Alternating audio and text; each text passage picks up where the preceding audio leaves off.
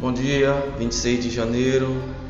Nosso podcast de hoje tem o tema de Alguém como nós.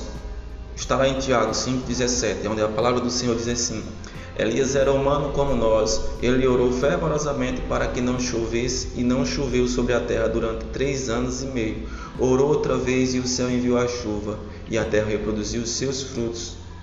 Meus irmãos, quando nós olhamos para a vida de Elias, pode ser difícil de identificar alguém assim. Ele clamou por fogo e caiu fogo do céu.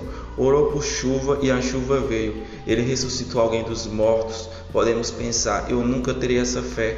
Mas Tiago 5,17 nos diz: Elias era humano como nós, ou seja, como eu e como você.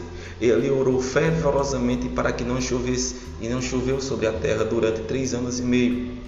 Deus o levou para a corte do rei Acabe e decretou que não haveria chuva naquela terra, a não ser se fosse da vontade, da vontade do próprio Deus.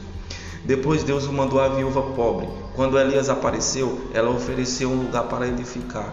Ela não tinha muita comida, apenas o suficiente para ela e o seu filho. Mas Elias disse: Vá em frente e veja o que Deus fará.